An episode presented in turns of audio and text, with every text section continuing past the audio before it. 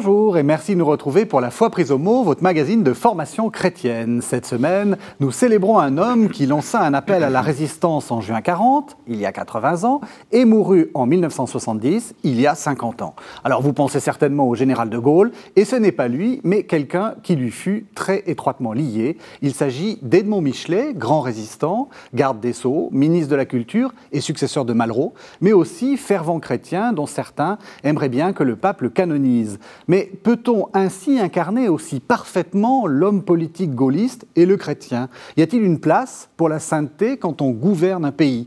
Telles sont les questions que pose son itinéraire et que je vais poser à mes deux invités. Monseigneur Jacques Perrier, bonsoir. Bonsoir. Vous êtes ancien évêque de Tarbes et Lourdes et vous êtes le biographe de Michelet. Hein. Vous avez fait paraître un épais volume, Edmond Michelet, la hantise des autres. Je montrerai ça après aux éditions Salvator. Et puis Olivier Dard, bonsoir. Bonsoir. Vous êtes professeur d'histoire contemporaine à la Sorbonne, à Sorbonne Université. Alors, voilà, j'ai commencé à, parler d'Edmond Michelet. Euh, Jacques Perrier, est-ce que vous diriez que c'est quelqu'un euh, d'un peu inconnu par rapport à la figure du général de Gaulle? Euh, Et pourtant, il, lui est très, très proche, très lié. Oui, je crois qu'il faut être honnête, il est, il est très peu connu. Moi, j'ai fait quelques sondages, y compris dans des milieux de gens qui auraient pu le connaître tout de même. Éventuellement, de temps en temps, on vous sort le nom de Jules Michelet, mais d'Edmond jamais. Il faut être honnête. Euh, quitte à faire de la peine aux gens qui le connaissent bien, qui l'aiment beaucoup. Alors évidemment, quand on aime bien quelqu'un, on, voudrait qu'il soit très connu. Non, la réalité, c'est qu'il est peu connu. D'ailleurs, si je me suis attaché à écrire une biographie, c'était éventuellement pour essayer de le faire un peu mieux connaître. En tout cas, moi, pour le mieux connaître, et je me réjouis d'avoir mené ce travail pendant des années. C'est une personnalité tellement attachante. Alors, personnalité tellement attachante. Donc, j'ai dit, il, est, il paraît contemporain du général de Gaulle. Il est un petit peu plus, plus jeune hein, que, le, général de Gaulle. Disons, il n'est pas tout à fait de 1900, il est de quelques mois avant. pour la clarté de la chronologie, disons qu'il est de 1900. Donc, il vit 70 ans, de 1900-1970 et donc qui euh, commence, euh, comme je l'ai dit, à être connu à partir, de, à partir de, de, juin 40, mais on va essayer de revenir un petit peu euh, avant. dans quelle famille naît Edmond Michelet? Quel est son ancrage? Son père tenait une, une, succursale de Félix Potin, vue de Laumière, dans le 19e arrondissement. C'est là d'ailleurs qu'il est né, il y a une plaque. Bon. Et ensuite, il va aller à Pau. Son père va fonder une autre succursale, Félix Potin. Alors, le père est tout à fait pittoresque. On pourrait faire une émission entière sur le père. bien. Et sa mère euh, avait été la caissière. du magasin en question. Elle était plus cultivée que, que son père parce qu'elle avait été élevée chez des sœurs elle en avait gardé euh, pas mal de souvenirs religieux, mais aussi euh, culturels. Et il a trois frères. Il n'y a pas de sœur, il a trois frères. Voilà, donc son, milieu d'origine, c'est l'épicerie, mmh. et c'est un fil important de toute son existence parce que lui-même exercera le, métier de courtier en épicerie juste euh, jusqu'à la guerre de 1939-40, mais il, il, reprendra son métier plus tard et il restera toujours très attaché euh, à cette profession. Alors on dit toujours politique, et il est un homme politique, et il est catholique, est-ce que c'est Mais il faut ajouter un troisième terme, courtier en épicerie. Alors, comme donc c'est la petite bourgeoisie, on peut dire ça comme ça, ou la, moyenne, la moyenne bourgeoisie, et comme beaucoup de moyens bourgeois, petits bourgeois, eh, il a des opinions dans ces années 20, 30 qui, disons, penchent plutôt vers la droite. Oui, je, crois assez clairement, mais euh, en même temps, elles évoluent. Et par rapport à ce que disait Monseigneur, euh, le rôle de sa mère euh, est euh, tout à fait important. Mhm. Bon, Michelet se considérait comme un autodidacte. Bon, on peut quand même en discuter, en ce sens que il a quand même beaucoup lu, donc il y a une façon un petit peu, sans doute, de se de considérer qu'il aurait appris uniquement par lui-même. C'est pas tout à fait ça. La mère a joué un rôle très important, et dans la formation intellectuelle de Michelet, il y a effectivement un certain nombre d'auteurs qui qui, joue un rôle. Il y a Peggy, qui est euh, absolument fondamentale. Et euh, il y a aussi l'Action française, puisqu'il euh, il a été membre de l'AF, de l'Action française, manifestement jusqu'à la condamnation et au lendemain de la condamnation. On retrouve dans ses archives un certain nombre d'almanachs des années 24, 25, 26, almanachs de l'Action française qu'il a annoté de sa propre main. Et c'est d'ailleurs tout à fait intéressant à observer. Alors peut-être rappelez-nous, monsieur le professeur, euh, comme à vos étudiants, ce que c'est que l'Action française Parce que maintenant, on ne sait plus trop ce que c'est que l'Action française. L'Action française, c'est un mouvement donc, qui se développe à partir, disons, du milieu des années 1900. sous l'impulsion d'un personnage qui est Charles Maurras, qui est né en 1868 Mhm. et euh, qui est mort en 1952, donc ça le situe, je dirais, chronologiquement par rapport à Michelet. Et euh, l'action française incarne le nationalisme français. C'est à la fois une ligue, c'est un journal quotidien mhm. très important. C'est également euh, un institut de formation.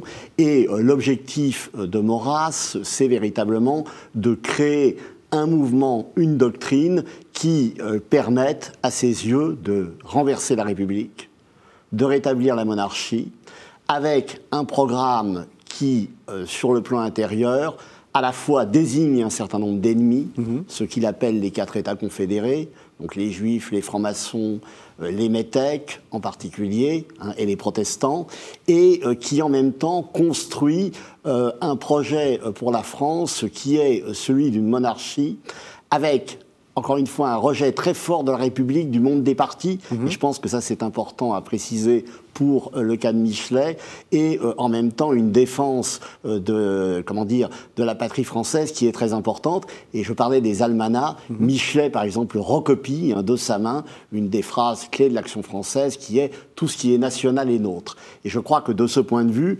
Michelet a à travers Peggy, à travers l'action française, d'autres références aussi, un attachement extrêmement profond à la nation française qui va évidemment jouer un rôle important dans la suite de son itinéraire. Alors, c'est pas si surprenant que ça, parce qu'il faut rappeler que De Gaulle était lui-même plutôt sympathisant de l'action ah française. oui, De Gaulle a fait des conférences au cercle, effectivement, sur celle de Coulanges dans les années 20. Oui, euh, disons que l'action française, jusqu'à la condamnation de 1926, a attiré euh, dans ses rangs euh, un certain nombre de catholiques. Elle avait avant 14 l'appui de la revue Études, même si avant 14 il y a déjà des premières menaces de condamnation. Et au fond, elle compte aussi, cette action française, de très nombreux catholiques. Maurras est un agnostique qui a perdu la foi euh, à l'adolescence à cause de sa surdité, mais on compte dans les rangs de l'action française un certain nombre de catholiques importants. Et j'ajouterais aussi que Maurras lui-même a été très formé, euh, je dirais intellectuellement, euh, par quelqu'un qui est devenu évêque, Monseigneur Penon, qui était à l'époque du très jeune Maurras abbé au collège d'Aix où Maurras étudiait. Et quand Maurras euh, s'est trouvé sourd, mhm. c'est l'abbé Penon qui l'a préparé au baccalauréat, etc. Et il existe entre eux une correspondance de premier ordre où on voit très bien le jeune Maurras qui n'a plus de père, qu'il a perdu à 6 ans, euh, écrire à, cette, à cet abbé devenu ensuite évêque. Et là, on a vraiment euh, toutes, les, toutes les, les, inquiétudes, les pensées d'un adolescent auquel cet homme, cet abbé est très attaché, bien sûr, et dont il va être non pas un directeur spirituel, parce qu'il cherche toujours à ramener Maurras vers la foi, mais ça c'est compliqué, mais en même temps Maurras a un rapport à l'institution euh, catholique qui mm. fait qu'il est, comme il le dit, hein, dans le dilemme de Marc Sandier, je suis romain, je suis chrétien, mais la Rome, Rome pour lui, c'est aussi bien la Rome de l'Antiquité, la Rome païenne, que la Rome des papes. Alors cette condamnation va avoir un rôle dans l'itinéraire personnel de Michelet, parce que lui, il, aura lui, est papiste, lui. il, reste fidèle au pape. Il y, a, cet argument-là, donc le non possumus de Maurras, c'est ça, c'est se, dresser contre le pape, ça c'est pas possible, un catholique peut pas faire ça.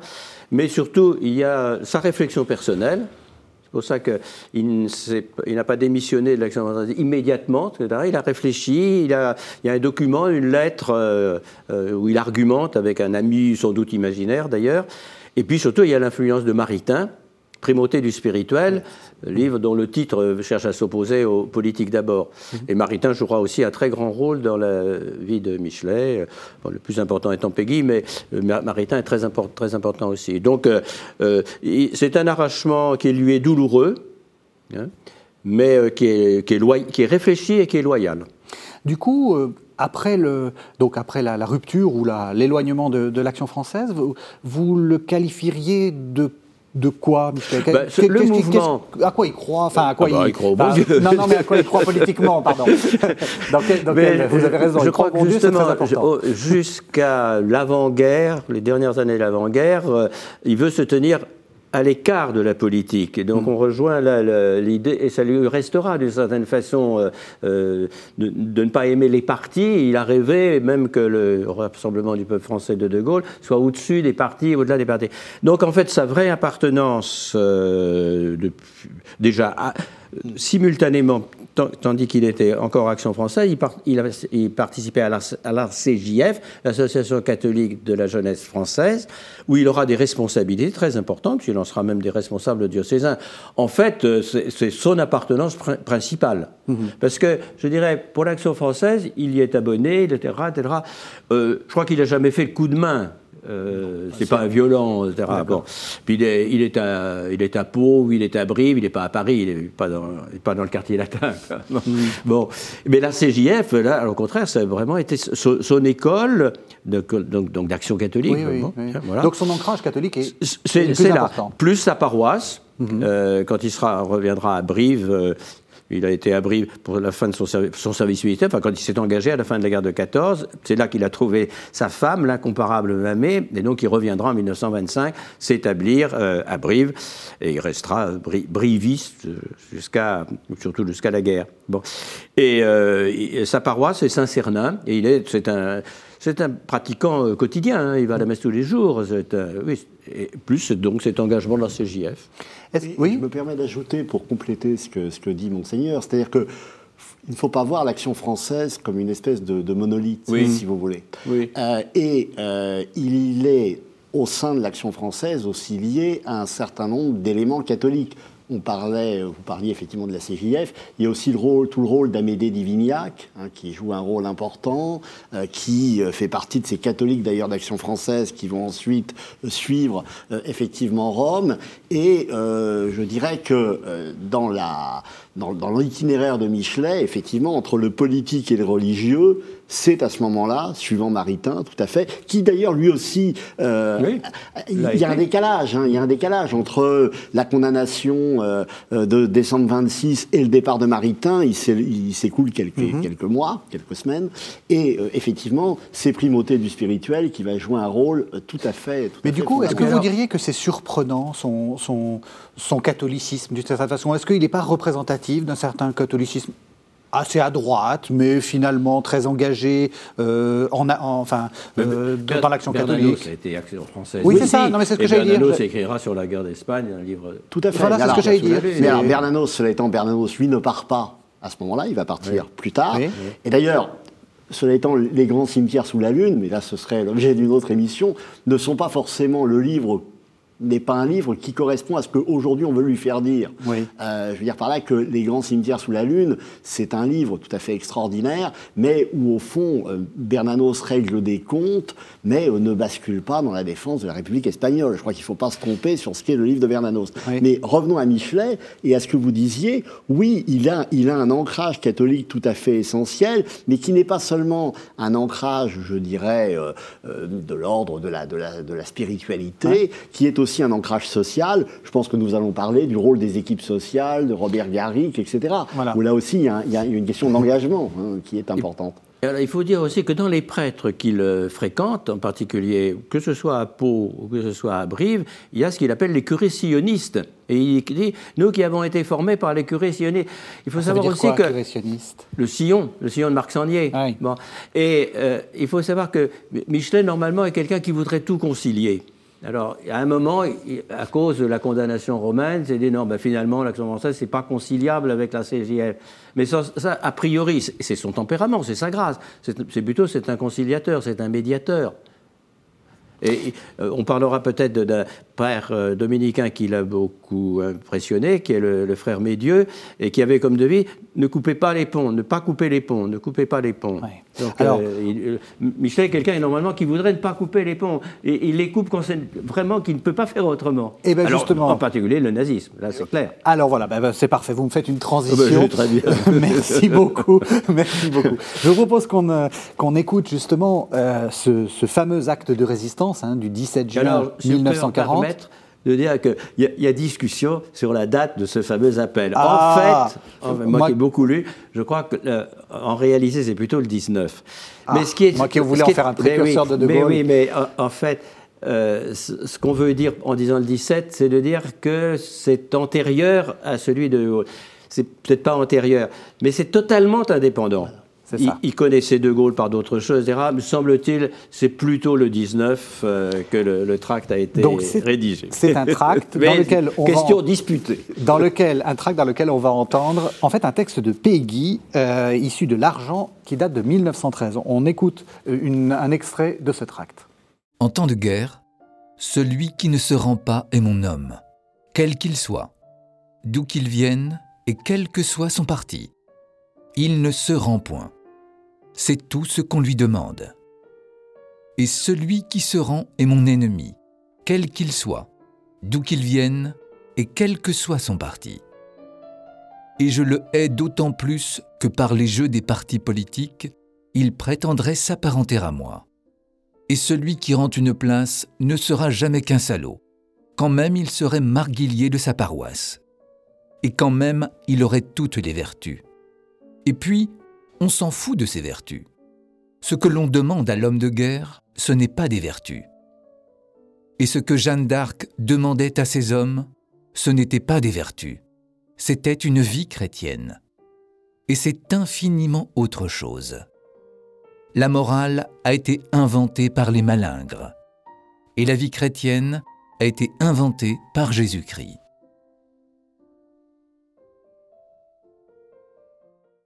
Voilà, alors c'est assez curieux de faire un acte de résistance en citant un texte de Peggy bien avant, euh, enfin écrit bien avant le, 40, 1940. Euh, pourquoi est-ce qu'il fait ça? Est-ce que, tout le... monde, est que tout le monde a reconnu ce qu'il faisait euh, en, citant ce texte de Peggy?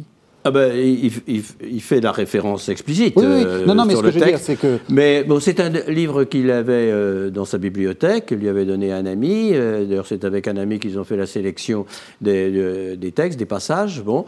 Et euh, je crois que... oui, il n'a pas voulu se mettre en avant lui-même. Il a trouvé qu'on on, ne trouverait pas de formule plus forte pour ce qu'on a appelé d'ailleurs à ce moment-là la résistance spirituelle. C'est pas c'est pas un acte de résistance au sens d'aller poser une bombe demain. Pas, on n'est pas du tout à cette période-là.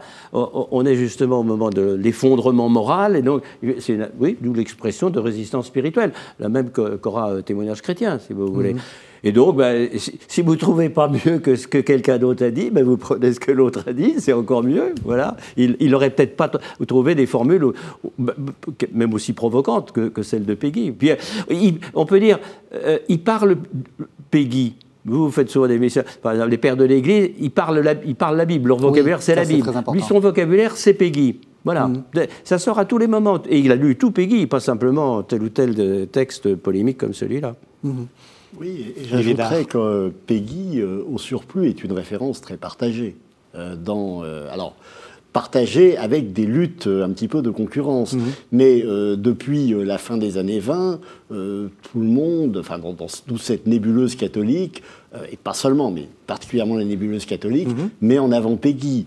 bien sûr, il y a eu des gens de la jeune droite, Fabreg et quelques autres, la revue Esprit euh, a euh, beaucoup mobilisé Peggy, et euh, de ce point de vue, vous parliez du conciliateur, Peggy est véritablement une figure connue, et on peut d'ailleurs imaginer sans trop d'erreur que les lecteurs du euh, fameux document reconnaissent Peggy, même si c'est écrit. Euh, si vous voulez, c'est une référence, encore une fois, partagée, beaucoup plus qu'aujourd'hui. beaucoup plus mmh. qu'aujourd'hui. Mmh. Ça n'a rien à voir. Peggy euh, est plus célèbre, je dirais, après sa mort que sans doute de son vivant. Mmh. Et les années 30 sont un moment péguiste tout, à fait, tout à fait essentiel. Et, Peggy et Jeanne d'Arc. Oui, oui, bien sûr. ça, ça, va ensemble. Bien sûr, bien sûr. Ensemble. Et, du coup, alors qu'est-ce qu'il fait? Il fait ce tract, et puis après? Ben, Il fait ce tract et il est contacté par euh, les mouvements de résistance, le mouvement combat. Et donc, il va devenir euh, finalement le responsable d'une des cinq régions de ce mouvement, qui est une des composantes de la résistance. Enfin, ce professeur est plus calé que moi là-dessus, mais quand même qui était un des mouvements importants, le mouvement combat de Freinet. Et il est responsable d'une des cinq régions qui couvrent euh, tout le Limousin, mais aussi la Dordogne, etc., les, zones non occupées des, départements limitrophes, donc une, grande région. Et euh, c'est lui qui est choisi comme responsable, et non pas quelqu'un de Limoges, qui serait normalement le, centre le plus, le plus nombreux, le plus populaire, ben, sans doute à cause de ses qualités personnelles. Quoi. Donc, euh, et il faut se dire aussi que déjà avant, mais par une phase de, sa vie qu'on n'a pas eu le temps d'évoquer, il était en relation avec plein de gens qui seront euh, euh, les fondateurs pratiquement du MRP plus tard. Bon, c'était le parti démocrate, démocrate populaire. Bon. Euh, voilà, il était en, contact avec ces gens-là, donc euh, c'est toute une série d'intermédiaires. De, parmi les, intermédiaires en question, il y a Borne, il y a Étienne Borne, par exemple. Il connaissait déjà plein de gens avant la guerre. C'est ça. Plein de gens qu'il avait fait venir pour des conférences à Brie, justement pour, euh, dans les deux dernières années, dans le cercle du Guet, pour lutter contre l'idéologie totalitaire. Mhm. Et le racisme, et, oui, et l'État totalitaire. Alors, on a, on a souvent l'impression que la résidence, c'est très monolithique, hein, avec cette figure tutélaire qui est la figure de Jean Moulin, qui aurait tout coordonné. Euh, en fait, la résistance française, c'est. C'est une nébuleuse. C'est une nébuleuse. Et d'ailleurs, hmm. dans le cas de Jean Moulin, justement, toutes les, les, oppositions avec Freinet sont, bien connues. Mais euh, cela étant, euh, Freinet, combat, c'est effectivement un mouvement emblématique, mhm. absolument essentiel, où on comprend assez bien la place euh, de euh, Michelet dans cet univers-là, qui lui correspond assez bien. Freinet, officier, Freinet qui d'ailleurs, entre 40 et 41, essaye de garder des contacts à Vichy pour mm. voir ce que l'on peut faire ou mm. ce qu'on ne peut pas faire, avant ensuite, évidemment, alors là, de, de, basculer définitivement et de considérer qu'il n'y a, plus, il n'y a plus de compromis possible. Mais Freinet joue cette partition, Michelet, d'un certain point de vue, aussi avec euh, toute la question, par exemple, du secours national, euh, qui est euh, importante où il s'agit de faire, de mettre en avant un certain nombre d'activités sociales, etc., et d'utiliser d'ailleurs ce que permet pardon, mm. les institutions du régime pour justement euh, euh, mener et développer cette résistance. N'oublions pas euh, quand même que la France s'est à ce moment-là partagée en zones. J'ai l'impression, moi, comme ça, sans être spécialiste, que combat, c'est une, c'est un mouvement peut-être moins violent que les partisans, que les autres. Est-ce que c'est vrai? Ça viendra après. Ça viendra après, mais ce n'est c'est pas. Un combat. Enfin, je veux dire, ah, pour moi, c'est. C'est plus secret. C'est plus intellectuel. C'est plus. Est-ce que vous êtes d'accord avec ça Non, il y a je suis d'accord avec euh, monseigneur. Il y a, il y a la S, etc. Mais euh, c'est un mouvement, si vous voulez, euh, qui n'a rien à voir évidemment avec la résistance communiste, pas grand-chose avec les socialistes, qui est effectivement un mouvement où on voit assez bien arriver dans cette nébuleuse, alors avec aussi le poids des contingences dans la résistance, parce qu'on résiste parfois avec les gens que l'on trouve euh, pas trop loin. Hein, c'est bon, mais euh, il n'en demeure pas moins qu'on est dans une résistance non communiste avec une matrice catholique quand même qui est, qui mhm. est importante, et euh, on voit très bien le lien qu'il va y avoir entre ces équipes sociales de Garrick, la résistance avec combat, et ensuite le MRP. C'est assez, c'est assez cohérent. Et puis il faut voir que c'est un des premiers mouvements qui, sont apparus. Oui, absolument. Bien avant les FTP. Ah, ah, quand, quand le combat commence à exister, à ce moment-là, il y a toujours le pacte germano-soviétique. Absolument. Oui, donc, les communistes. ah oui, oui, là, de ce côté-là, ils ont une véritable primauté. Et en, 1940, 40, on n'en est pas à l'action armée. on serait plutôt d'abord la résistance spirituelle et le renseignement. Mhm. Mais on n'en est pas à l'action armée à ce moment-là. Mhm. Et alors, du coup, qu'est-ce qu'il va faire euh, dans, pendant toutes ces années de, résistance? Il va ben, coordonner Justement, il va, coordonner les différents éléments, parce qu'il y avait plusieurs branches, dont l'action sociale. Il va recevoir énormément de, de résistants. D'ailleurs, sur sa maison euh, à Brive, il y a une plaque de tous les grands résistants, dans Betty Albrecht en particulier, euh, qui sont venus euh, à Brive et, qui, qui, ont été mis à mort euh, par les Allemands, etc. Donc c'est vraiment, une, vraiment une figure. De ce côté-là, il n'y a, pas de contestation. Après, on peut contester d'autres aspects de la vie politique du milieu, mais là-dessus, il n'y a, a, pas de contestation possible. Mmh. Et d'ailleurs, il fait un lien quand les FTP commenceront à exister en Limousin, il, il fait le lien avec eux. Et alors tout ça dure trois ans jusqu'à ben, jusqu'à février 43. Euh, il s'abritait derrière le fait qu'il était père de famille de cet enfant, père de famille de cet enfant qui est courtier en épicerie et qui s'occupe de l'ordre euh, du secours national pour aider les veuves, etc insoupçonnable. Et d'autant plus qu'il répond partout qu'il est gaulliste, que, les Allemands s'est foutu, etc.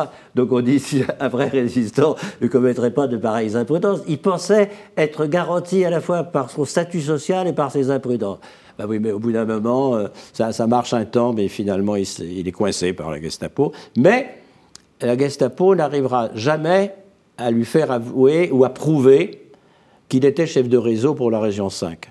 Et c'est ce qui fait qu'il n'a pas été fusillé. Et peut-être plus tard, les, voies auraient été encore plus expéditives, il aurait été fusillé, quoi qu'il en soit. Mais en 1943, euh, on lui fait un vrai procès, pas un procès, mais enfin, il y a une instruction, et les Allemands n'arrivent pas à, prouver. Il ne parle pas Il ne parle pas. Il passe six mois à Fresnes, où il connaît l'abbé Stock, autre figure absolument remarquable. Et après, il sera déporté à Dachau, euh, qui n'est pas un camp d'extermination, qui est un camp où il y a tant et tant de morts, mais qui est un camp de travail. Il n'est pas, envoyé dans un camp d'extermination. Alors il en mourra beaucoup, soit par euh, la brutalité des, SS, etc., soit par le typhus. C'est surtout le typhus qui tuera le plus de, le, plus de monde. Mais c'est comme ça que, euh, finalement il, est revenu, il est revenu en 1945. Est-ce que ça compte dans son itinéraire oh spirituel? Ah oui, oui. On, peut plaider les deux. On peut, moi, je plaiderais presque plus la continuité de, la personnalité, etc. Mais c'est sûr que c'est à la fois un aboutissement et un point de départ. Et je crois surtout que euh, Dachau euh, va lui faire euh, sauter le pas de la politique engagée, la politique partisane. je disais déjà à un autre moment d'émission, dans les dernières années déjà, il dit la guerre d'Éthiopie, par exemple, la guerre colonisatrice de l'Italie de, Mussolini, pose la question politique. On ne peut pas on ne peut pas rester complètement neutre politiquement au-dessus des partis. Donc il y a eu l'Éthiopie, il y a eu évidemment la guerre d'Espagne. Il y a aussi quand même l'histoire du Front populaire, donc comment on prend parti, etc. Et puis on n'était pas sans savoir ce qui se passait en Union soviétique. On se voilait un peu la face, parce que la priorité c'était contre le fascisme enfin on le savait ça aussi. Et donc, euh, au lendemain de euh, la guerre, alors là, il opte. Euh, enfin, d'abord, il est, il est pratiquement nommé à l'Assemblée consultative, la toute première, pour représenter le mouvement combat. Il est pratiquement Et ensuite, il va être élu, euh, puisqu'il y a eu beaucoup d'élections successives euh, pour les, différentes euh, assemblées constituantes. Donc il entre en, politique technique. Voilà, alors un peu de contexte encore, monsieur le professeur. la politique française dans les années 45, c'est très très compliqué. oui, enfin, c'est compliqué. Bon, d'abord, elle, est dominée par la question de l'épuration qui est absolument euh, fondamental. Deuxième élément, par l'avenir politique et mmh. constitutionnel du pays. Bon, Vichy euh, est balayé. Hein, euh, mais c'était la continuité de l'État, malheureusement. mais il faut, donc, c'est toute l'action de De Gaulle, créer mmh. un gouvernement provisoire et puis ensuite l'institutionnaliser. Donc c'est toute, une, c'est toute une perspective, mais avec cette idée quand même de savoir dans le cadre de ces institutions républicaines rétablies, si on devait garder la troisième, créer une quatrième république, d'où effectivement, euh, monseigneur le rappelait, des élections successives à des assemblées constituantes et la difficulté qu'il va y avoir sous la quatrième république à s'entendre par référendum sur une constitution. Hmm. Il a fallu deux référendums pour arriver à une constitution de 1946 qui, euh, rappelons-le, a été approuvée par une majorité de Français, mais une majorité très courte. Hein, euh, c'était la fameuse formule du général de Gaulle hein, sur les trois tiers, entre les abstentionnistes, un gros tiers qui l'avait approuvé et, un tiers qui n'en avait pas voulu. Bon, en réalité, on est euh, sur des chiffres, si vous voulez, en, en 46, qui n'ont rien à voir avec euh, le score obtenu en 1958 par la Constitution de la Ve République. ça. Alors, cette Constitution de la quatrième, elle est très importante parce que, et c'est le troisième point, elle se met en place dans un contexte qu'on appelle le tripartisme, où sont d'accord pour gouverner trois partis, les communistes, les socialistes, le MRP, donc les démocrates chrétiens pour faire simple, dont fait partie euh, Michelet, qui est élu euh, à ce moment-là MRP, mais au départ, cette euh, constitution, elle est, ce, tripartisme, pardon, il est dominé par la figure du général de Gaulle. Mais le départ de De Gaulle, évidemment, va compliquer les choses. Et en 1947, le départ des communistes du gouvernement va compliquer les choses, et ce qui va être un choix décisif pour Michelet, c'est en 1947 la création du Rassemblement du peuple français. Le général de Gaulle, qui avait quitté le pouvoir en 1946, au début de l'année 46, qui avait prononcé son très célèbre discours de Bayeux euh, contre la constitution euh, de la quatrième Mhm. euh, au moment de l'anniversaire donc de- du débarquement va euh, évidemment proposer ce qui va être les jalons de la future cinquième République. Et lorsqu'il crée son parti en 1947, Michelet est, est très tiraillé entre une double appartenance, le MRP d'un côté, le souci quand même de retrouver euh, le général de Gaulle et le RPF. Et ça, euh, c'est une autre histoire, j'allais dire, mais je pense qu'on va l'évoquer. Et donc il choisit le MRP.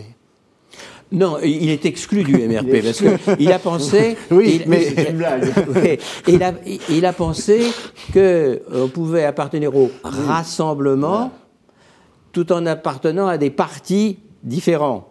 Oui, Non, ça- C'était un peu illusion. naïf, non Bon. C'était C'est un une peu naïf, vous Et pas donc, le- c'est le MRP qui le vire. Oui. Et, et il le ressent très, très douloureusement. Parce qu'en en fait, ses amis intellectuels, spirituels, etc., ils, sont beaucoup plus, ils resteront beaucoup plus les, les gens du MRP, dont en particulier Étienne Borne, à mon avis, qui est très importante dans la biographie de, de, de Michelet, euh, beaucoup plus que, intellectuellement, il est beaucoup plus proche d'eux que des, que de- que des, des repeufeux, comme il dit, les repeufeux de base, il- n'en dit pas grand bien. Mais euh, de, de Gaulle sur- est au-dessus de tout cela.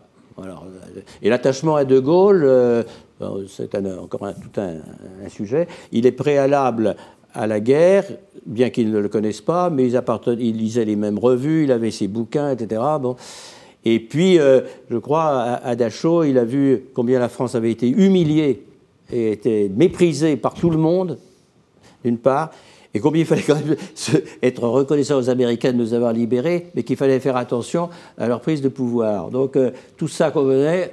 euh, voilà. Après, il est plus gaulien que gaulliste, si vous voulez. Plus mais là, il y a euh, une phrase qui revient souvent, c'est écoutez, trouvez-moi quelqu'un qui ait plus de stature, plus de voilà. Euh, et on rejoint quand même aussi ce qu'on disait, ce que vous disiez, M. le Président, au début de l'émission, le thème de la, de la nation. La, la nation française ne peut pas périr. France et chrétienté euh, ne peuvent pas périr. Ça pose, Et il dit, bah, c'est De Gaulle qui peut la tenir. ça pose, ça pose quand même la, la question que je posais au début, euh, et, et le MRP en est, le, en est le, peut-être le douloureux, le douloureux exemple. Est-ce qu'on peut être chrétien en politique en France? Alors, je, je pense qu'on peut être chrétien en politique en France, sauf qu'il y a une autre question. Est-ce qu'il peut y avoir en France, est-ce qu'il y a eu un avenir pour Un un, parti d'inspiration démocrate chrétienne? La réalité euh, est non. Ouais. Euh, mais j'ai envie de dire, depuis, euh, Depuis depuis le toujours. sillon, euh, alors il y a eu des figures de la démocratie chrétienne, l'abbé Lemire, etc. Oui. Mais euh, toute l'ambiguïté du MRP à la libération, c'est qu'en réalité, les droites sont par terre, qu'il y a le Parti républicain de la liberté, dont on ne parle pas assez, mais qui est un, un parti de droite euh, important, mais qui n'arrive pas à être le quatrième parti, comme ils veulent l'être. Et finalement, beaucoup d'électeurs gaullistes euh, bah, vont voter MRP parce que c'est le parti euh, réputé le plus proche ou le moins éloigné du général de Gaulle. Mais quand une nouvelle offre survient, le RPF, elle va très largement emporter ses électeurs. Et on le voit dès les municipales euh, de, l'automne 1947. Alors j'ajouterais quand même par rapport à la, situation de Michelet au MRP, effectivement, il est mis à l'écart, mais d'autant plus que, en réalité, il n'est pas tout seul, ou plus exactement, il est presque un peu le leader, si vous voulez, euh, d'une sensibilité, d'une, je n'ose dire, d'une tendance qui euh, souhaiterait un rapprochement beaucoup plus fort entre MRP euh, et, et. Et on trouve derrière lui, par exemple, un personnage sur lequel une thèse importante vient d'être menée par Hélène Boivin, qui est le personnage de Louis Terre-Noir, qui est dans- dans l'ombre, si je puis dire, de Michelet, et qui va faire le même chemin que lui, même si euh, Terre-Noir va occuper dans le parti des responsabilités qui ne sont pas celles de Michelet. Parce que le problème de Michelet, c'est que ce n'est pas, c'est un homme politique euh, avec tout ce que ça implique, hein, de, de- de- de- de compromis, etc. Mais ce n'est pas un homme d'appareil, véritablement. Et de ce point de vue, par rapport à un parti politique, il est beaucoup moins à l'aise que, que d'autres euh, dans ce type d'institution. Et je vous suis tout à fait par rapport au lien qu'il pouvait avoir avec les gens, effectivement, du RPF, du, oui, du RPF et du MRP. Il fait faut voir qui sont les grands leaders du RPF à l'époque. C'est Soustel, etc. Ce n'est pas le monde. de, de- de- de Jacques Soustel n'est pas le monde, dès ce moment-là, n'est pas le monde d'Edmond Michelet. Eh bien, on va, on, va y, on va y revenir. Alors, je vous propose qu'on entende un deuxième texte pour rappeler euh, la profonde appartenance religieuse de, de Michelet. En fait, il avait répondu en 69 à une question du magazine Fête et Saison, qui était le grand magazine des, euh, des Dominicains. Pour vous, qui est Jésus-Christ? Et je vous propose qu'on écoute. Ah, mais je vous en prie, Je monseigneur. trouve que cette phrase, qui est une, euh, tout à fait sur la fin de sa vie, euh, elle fait écho à une des premières phrases qu'on connaisse de Michelet. Michelet, à l'école publique, l'école communale, euh, le maître euh, dit euh, Quel est le plus grand bienfaiteur de l'humanité? Alors, l'élève qui avait bien suivi la leçon précédente devait répondre Parmentier. Pomme de terre. Et Michelet répond Jésus-Christ, monsieur. Et il s'est fait engueuler, moyennant quoi le, son père, qui n'était pas très très catholique, a trouvé que ben, son gosse, il avait eu raison de répondre ça quand même, et donc il l'a retiré de l'école communale et il l'a confié au bon père. Alors, on va voir si en 1969, il répond la même chose. Jésus-Christ, c'est celui à qui je dois mon titre de chrétien. Un titre dont il convient de ne pas se montrer trop indigne. Ah, nous sommes loin des temps du triomphalisme. Il ne s'agit plus, aujourd'hui, de proclamer que l'appartenance au Christ fait notre gloire, mais, plus humblement, d'essayer de ne pas faire sourire de pitié ou d'indignation les hommes de bonne volonté qui attendent un témoignage vrai de ceux imprudents ou téméraires, qui ont décidé de choisir Jésus-Christ comme modèle. Jésus-Christ, c'est donc pour moi l'unique modèle. Celui à qui on se réfère dans les pires moments de découragement, d'humiliation, de détresse, en se disant que c'est alors qu'on lui ressemble le plus. Celui, dirais-je en passant et sachant de quoi je parle, dont la présence réelle dans l'Eucharistie a été ressentie par beaucoup en des circonstances exceptionnelles qu'il est impossible de traduire. Celui dont ceux qui cherchent à l'imiter ne peuvent être que des reflets. L'un d'eux est des plus accomplis. Le père de Foucault disait qu'il est le maître de l'impossible.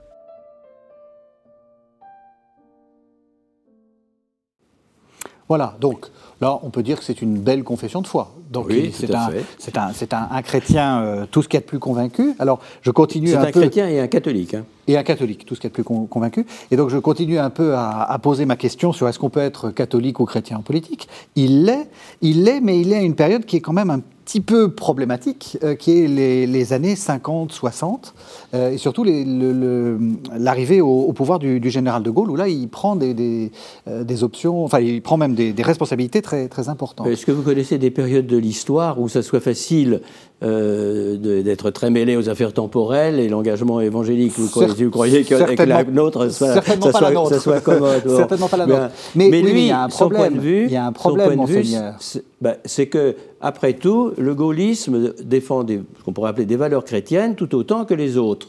En particulier, euh, ben, l'idée de, de patrie n'est pas une idée antichrétienne. En plus, il y avait quand même, ça n'a pas été peu développé, il y avait quand même le thème de la participation, qui était théoriquement une arme euh, anti-lutte des classes. Donc ça, il dit ça quand même, c'est quand même catholique.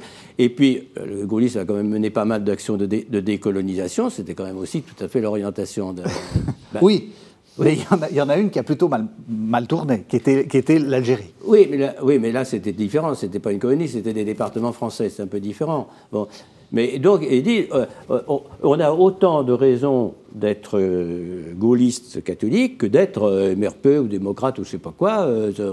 voilà. Et ce qu'il, où il était hargneux, vraiment, parce qu'il peut être capable d'être hargneux, en particulier contre les évêques, mes confrères de l'époque. Bon, qu'ils étaient tous MRP, comme ils avaient tous été pétinistes. Bon.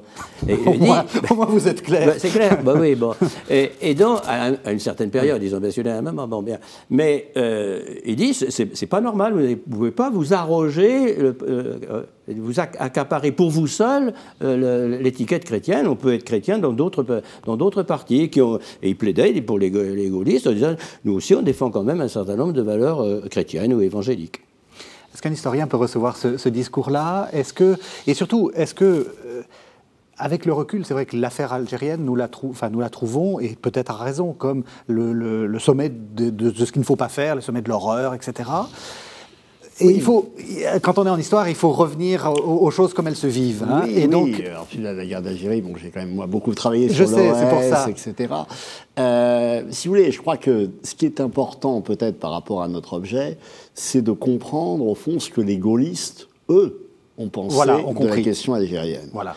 en n'oubliant pas que jusqu'en 1958, et même un peu au-delà, euh, ils sont euh, très ouvertement Algérie française. La position, elle est celle-là. Elle est portée par Michel Debré, par Jacques Soustel, euh, par Louis Ternoir, etc., etc. Donc ces gens-là sont très Algérie française. Le 13 mai arrive. La 4ème République est absolument incapable, selon eux, de régler la question, ce qui est vrai. Et le général de Gaulle, dont on connaît, voilà, dont on connaît euh, les euh, propos euh, de Mostaganem et autres hein, sur l'Algérie française, va finalement changer de position ou réorienter ses positions à partir d'une célèbre intervention du 16 septembre 1959. Mhm. Alors, ce qu'il faut comprendre, c'est que au sein de la famille gaulliste, cette prise de position de De Gaulle va créer un certain nombre de fractures. Un certain nombre d'entre eux ne vont pas l'accepter. C'est le cas d'un Soustel, qui va plaider la continuité par rapport à ce qu'il a toujours pensé. Un Michel Debré va être profondément déchiré. Et d'autres vont suivre le général de Gaulle, sans que l'on comprenne d'ailleurs vraiment bien ce qui aurait changé entre l'avant 16 septembre et l'après 16 septembre. Sauf que pour eux, ce qui prime, c'est la fidélité au général de Gaulle. Alors, dans le cas d'un Michelet, ce qui est compliqué, c'est évidemment qu'il est garde des Sceaux. Voilà. Il est garde des Sceaux, euh, choisi par Debré et De Gaulle, mais Debré euh, a mis en avant son rôle pour que Michelet devienne garde des Sceaux, du moins c'est ce qu'il a dit, et euh, l'opposition, si vous voulez, entre Michelet et Debré au moment où euh, euh, Edmond Michelet garde des Sceaux jusqu'à l'été. Donc le Premier ministre. Hein. Le Premier ministre hein, va être une opposition croissante. Michelet reprochant à De Gaulle pour dire les choses rapidement parce que le temps nous manque, au fond, de ne pas suivre sa politique, de ne pas défendre sa politique et d'être beaucoup plus complaisant vis-à-vis du FLN euh, qu'il ne l'est euh, vis-à-vis des partisans de l'Algérie française. Et là, il y a euh, une opposition qui ne cesse de se développer. On a des correspondances extrêmement dures entre, entre les deux hommes, mais Edmond Michelet fait ses choix et Edmond Michelet participe très directement, euh, comme garde des Sceaux, de la répression, en particulier de l'Algérie française, après le putsch d'Alger, etc. Et de ce point de vue, il est évident que la situation qui est la sienne l'oblige, comme garde des Sceaux, à prendre un certain nombre de positions, de décisions. Lui qui, euh, ne l'oublions pas, se retrouve garde des Sceaux alors que le monde du droit n'est franchement pas le sien. Mmh. Et son directeur de cabinet, euh, André Hollot, est assez explicite là-dessus en disant que, bon, euh, Michel de, euh, que Edmond Michelet n'était sans doute pas le plus à même d'exercer les fonctions de garde des Sceaux, parce que s'il y a à l'époque à prendre en compte tous les problèmes liés à l'Algérie, N'oublions pas qu'en 1959, il y a eu une très profonde réforme, faite par Debré d'ailleurs, de la carte judiciaire, etc., et qu'il y a toute une série de décisions à prendre pour réorganiser l'institution judiciaire, et que ce sont des préoccupations qui ne sont pas celles de Michelet. Mmh. Qui ne sont pas celles de Michelet. Quand il va parler à un certain nombre de, responsables, etc., de quoi leur parle-t-il? De la déportation, etc., etc. Bon, c'est pas tout à fait, euh, c'est pas du tout un technicien, si vous voulez. C'est pas du tout un technicien. Alors je continue à être provocateur. Est-ce qu'on peut être catholique et soutenir l'Algérie française? Bah, oui, je crois que les choses ne sont pas binaires comme ça. Non, je pense qu'il y a eu. C'est pour vous faire réagir. il y a eu quand même sans doute, euh, pendant un, bon moment, l'idée que de toute façon, les deux rives de la Méditerranée sont interdépendantes. On, ne peut pas. Bon. Et donc l'idée, après tout, on pourrait euh, aller vers une indépendance qui ne soit pas contre et je, pense que, ça a été une phase de la, pensée de De Gaulle et de Michelet, euh, euh, il faut dire que Michelet n'avait pas une très grande confiance sur les capacités euh, de développement intellectuel et de civilisation de l'islam. Il faut, être clair, c'est dans ses textes, hein, etc. Donc euh, ils, auraient tout ils pensent qu'ils auraient, tout à perdre à, se séparer de façon euh, brutale en, faisant un, fossé infranchissable entre les deux. Bon, donc ça pouvait être aussi une certaine... Il a rêvé qu'il puisse y avoir les, deux, drapeaux ensemble.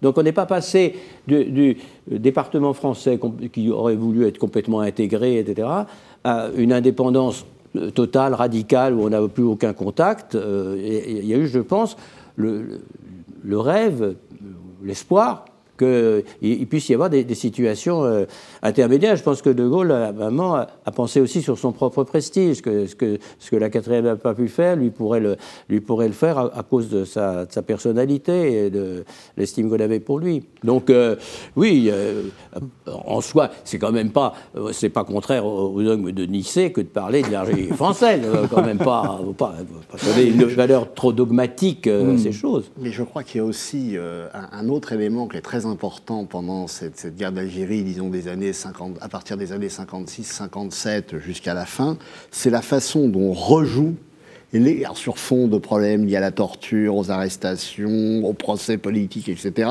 dont rejoue la période de la guerre. Résistance, euh, collaboration, torture, Gestapo. Et il est, de ce point de vue, extrêmement intéressant de voir comment les différentes parties, d'ailleurs, vont chercher à mobiliser ou à remobiliser cette thématique. Alors sur le mode d'un côté, l'armée française euh, est réputée pratiquer la torture et donc se comporter comme c'était comporté en leur temps, etc., etc. Et d'anciens partisans et des partisans d'ailleurs de l'Algérie française qui vont dire mais nous nous sommes des résistants, on ne peut des anciens résistants, on ne peut absolument pas nous faire ce procès-là, etc., etc. Et je pense qu'un Michelet, la, la comment dire tout, tout, son héritage lié euh, à son arrestation, sa déportation, etc., font qu'il est, il est partie prenante impliquée dans cette espèce de, débat euh, absolument cornélien qui agite les contemporains. C'est très important ce que vous dites, parce que c'est vrai qu'en 2020, on a tendance à, juger les gens de 1960 sans voir d'où ils venaient. Vous avez tout à fait raison. Il y a un livre qui est très très important, qu'il avait fait paraître avant même la prise de pouvoir de 58, qui s'appelle Contre la guerre civile. Oui et qui est un livre extrêmement éclairant euh, de, de, sa position. Enfin, je, trouve le, le, débat est trop compliqué pour qu'on puisse le résoudre euh, en trois minutes Alors, ici il sur reste, le plateau. Il nous reste quelques minutes. et j'aimerais en faire un autre sur l'Algérie, Mais vous connaissez ce livre, il est très tout intéressant. À fait, tout à fait. On arrive à la, toute fin de l'émission. J'aimerais, euh, parce que vous écrivez aussi des pages sur Michelet et le Concile, le catholicisme de, de, de Michelet. Ah Est-ce qu'il est compatible avec ah, ce... Bah, pour les compatibilités. oui, moi j'aime les compatibilités. avec, avec, les, avec les, le, ce, ce catholicisme du Concile dans les années 60 bah, On peut dire toutes les grandes lignes du Concile, il les vivait. Hein. Euh, il aimait une liturgie plus ouverte, plus dynamique, etc. Euh, il aimait la liturgie de Saint-Séverin euh, quand il était à Paris, etc. Bon, il connaissait très bien l'écriture, donc le texte sur des verbum. Bon, comme catholique inséré dans les réalités temporelles, on ne peut pas faire mieux. donc le communisme, ça lui allait tout à fait. donc les, actes fondamentaux du Concile, il, les a salués. On peut dire qu'il les avait déjà vécus, et, puis euh, quand même c'était un homme d'église, on peut dire c'est un, très beau profil de, laïc catholique, c'est-à-dire qui râle, mais qui en est. voilà. Donc, on n'hésite pas à dire aux évêques qui, qui, n'y ont rien compris, euh, que, les, curés bien pensants, comme il disait avant-guerre, d'accord, mais, mais, mais, il est catholique de, tout lui-même, alors que sa famille n'est pas spécifiquement très très catholique, ses frères le sont moyennement. Mais c'est vraiment un attachement personnel, ça, ça, vient, du, ça vient du cœur, oui. Et donc, euh, il a été très heureux du concile, très très heureux. Est-ce que vous diriez que c'est... Le Concile Vatican II. Vatican II. Sans renier les autres. Est-ce que, est que, vous diriez que c'est un profil assez classique euh, dans la politique française ou pas du tout? Pas très classique. pas, très classique. pas très classique, parce que si vous voulez... Euh, alors, c'est un itinéraire qui, à certains égards, a des marques de cohérence. Oui. Je dirais juste que dans les années 60, par exemple, une de ses grandes préoccupations, c'est euh, tous ces liens avec le comte de Paris, la rencontre entre De Gaulle, le comte de Paris, Pierre Bouton, un ancien de l'Action française, pour euh, réfléchir à une possibilité qui verrait le comte de Paris succéder à De Gaulle, etc. on peut voir certains éléments de continuité chez lui sur ce domaine-là comme sur d'autres. En revanche, il a un rapport à la politique qui est un peu particulier en ce sens que c'est un professionnel de la politique bien sûr, Est-ce un homme d'État?